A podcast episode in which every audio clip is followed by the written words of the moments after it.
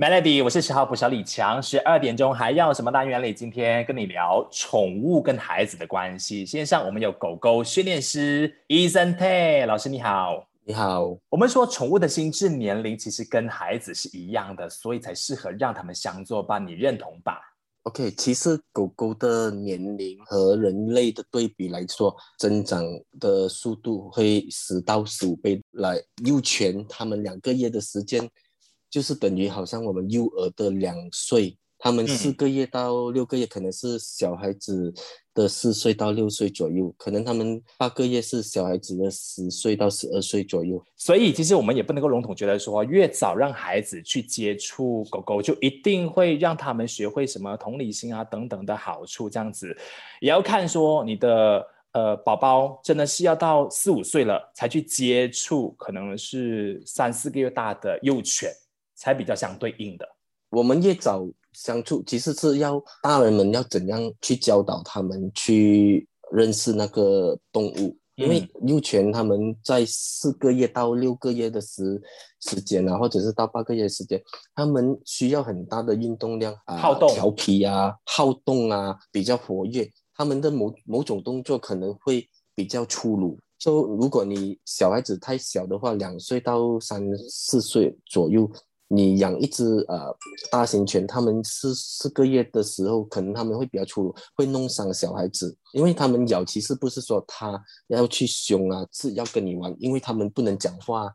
他们用动作上来表达他们要的东西，但是很多时候小孩子会呃感觉上很痛，之后他会产生一个阴影，会很害怕那个狗狗啊，或者是他们以后也不敢再去接触那些狗。避免弄巧成拙的话，我们要怎么样让孩子循序渐进的去接触狗狗？等下再请老师给我们一些方法哈。守着 Melody，Melody，我是十号捕小李强，线上继续有狗狗训练师 Ethan Tay 老师，你好。你好，老师，避免说孩子哈一开始可能跟狗狗有不好的经验之后呢，就不想要继续跟他们互动了。你想要带他们学习那些好处，什么同理心啊，会照顾别人啊，这些不用再讲了。所以一开始让宝宝去接触狗狗的时候，有哪一些注意细节？OK，首先啊，这个是很重要的。大人必须在看到如果狗狗它有什么问题的时候，我们可以当场它过于兴奋的时候，我们可以啊拉着它的牵引绳啊，控制着它，不要给它这样不稳定。这样子小孩子也可以慢慢尝试去和它互动。我们也可以用一些玩具啊，教导小孩子教他如何玩啊，用一些食物给狗狗从小孩子的手上拿那个食物，可能。吃食物的时候，他们会比较用力，小孩子会怕。那时候我会比较啊，省家家长们啊，抓着小孩子的手喂他吃，给他有一个安全感。有什么事情发生，小孩子的他就会先咬到大人的手，这样，那大人先是做了第一层的保护。对，因为我们在训练的过程呢，还是什么，我们要减低那个危险性，就是因为它怎样都是动物，有些狗可能天性比较捕猎性的，它对于小孩的每一个动作会越看到它就会越兴奋，可能小孩子动作可以给狗狗 sense 到它害怕它，那时狗狗开始会发凶性啊，还是什么，所以最要紧，我们和动物互动的时候，怎样都好，我们要在大人的视线。安全的范围里面陪着他们一起，也不可以说全部狗都是这样子。可能老狗，你说五岁十岁，可能他们会比较稳定。有时候是小孩子，他们不会控制他们的力度。那个成年狗其实是没有什么，但是可能它弄伤它还是什么时候，变成导致它会去咬到它。明白。所以呃，我们要控制这啊两方面，就是。狗的情绪啊，还有小孩子的力度啊，给他们一起互动，那个我会觉得会比较安全。所以其实我们下面等下再讨论多一点的是，是不是可以从挑选品种开始做起？这样就可以帮助到我们的孩子，没有那么大的风险跟压力。等下聊小姐 Melody，Melody，我是十号补小李强。十二点钟还要什么单元？今天聊宠物跟孩子的关系。线上我们有狗狗训练师伊森泰老师，你好，你好，老师，我们是不是可以从选择狗狗的品种来让孩子逐渐的适应跟宠物的互动？我个人认为，其实什么品种都可以一起互动啊，一起成长。只是说，因为我们环境的改变，现在最主要这个是，我觉得很多人都是他们买狗的时候啊，领养狗的时候，他们没有去顾虑到他们的环境的大小啊。比如说我住的是 condo，然后我买的是大型狗种的话，可能就让他们没有办法活动了，这样也不好，是不是？啊，因为我有很多学生啊，他们很多住公寓啊，在城市里他们住公寓。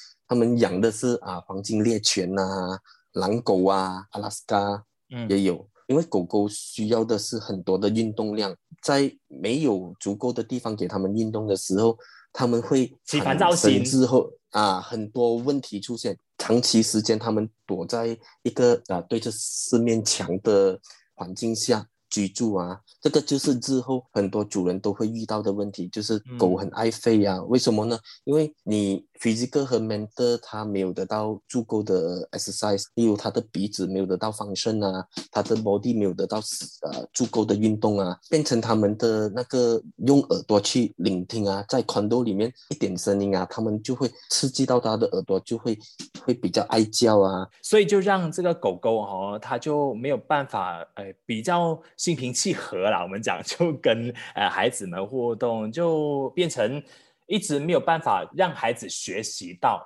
真的我们想让他们就是跟宠物相处的最初衷，就要学习到一些好处。这样，那等下就请老师提醒一下，什么环境应该适合养怎么样的品种？首先 Melody。Melody，我是十号捕手李强，线上继续有狗狗训练师伊森泰老师，你好，你好，老师。刚上一节提到了一个重点，就是我们希望可以哦选对狗种，主要是因为我们的环境的关系哈，你不能够在很多那么小的一个空间里面养黄金猎犬，这样一直有烦躁心的时候，就没办法跟你的孩子好好互动啦。所以提醒一下说。如果我真的是空间有限的话，我应该要饲养的是怎么样的品种的狗狗？OK，如果你要养一只狗，首先不是说我们喜欢什么狗我们就去养什么狗。对，如果我们啊环境允许之下，或者是经济能力允许之下，我们可以选择我们要的狗。但是如果环境不允许之下，我会先考虑到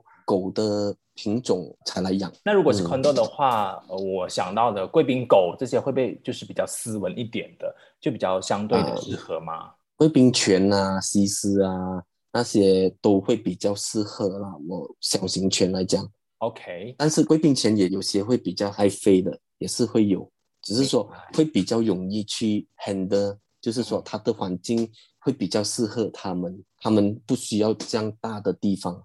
OK，那贵宾犬的话，我们提到这样，它适合个性比较外向的孩子吗？还是个性比较内向的就可以就做互补的动作？还是必须要让这个外向的哇，他竟然爱动，那我就让一个比较活泼的孩子也陪着他，就互相陪伴了。对于我来讲，什么品种啊？对于内向和外向，我觉个人觉得是一样的，不管什么品种，他们都会和呃人类去相处。只是可能我们用的方法是正确还是不正确而已。OK，回想起来，我自己小的时候，我自己本身是比较内向的一个小孩啊，不会在呃一个团队里面或者是呃同学的群里面啊善于表达我自己的人啊。反正我我对于动物的时候，我从小我就比较喜欢。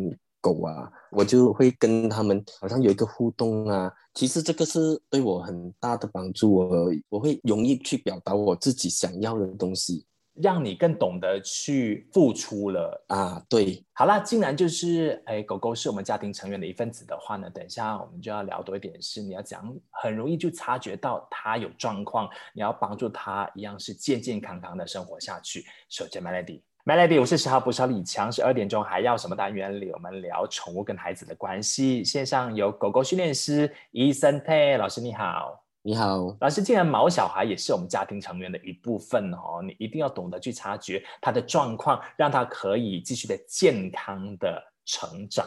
如果你有给它运动营养的食物啊，或者是准时给它看医生检查一下，很少会说有问题出现在狗狗的身上。他们不会有什么忧郁症。症之类的嘛？就不会有不开心的时候嘛？很多时候是我觉得是主人造成它忧郁症啊，或者是它的行为上的问题啊。为什么狗狗会咬人啊？它有可能是基因问题，或者是在一个不健康的环境中长大，就是时常给主人打，或者是主人太过宠爱它，变成它爬上你的头上啊，是以为它自己是在家里是可以比你更凶的啊。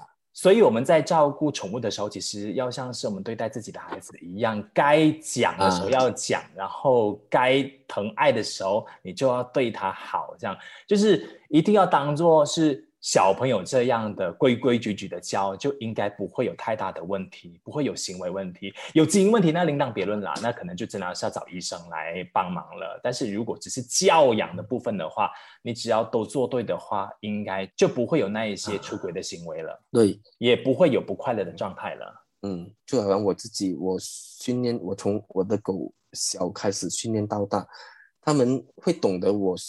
想要什么？有时我们不必讲话，就是他看我的眼神啊，可能我这样子讲会很吓到哇，你这样厉害会这样，但是这个是你自己凭个人的感觉，就是我的眼神，我的狗看到它知道我要什么，或者我的口令，我我要它做什么东西，它会诶，它就知道下一步我我必须做什么，等在等着我的主人，它是 offer 那个动作给我要的，真的可以达到那个心领神会的境界啦，啊，心灵上的沟通啊。可以这样子讲。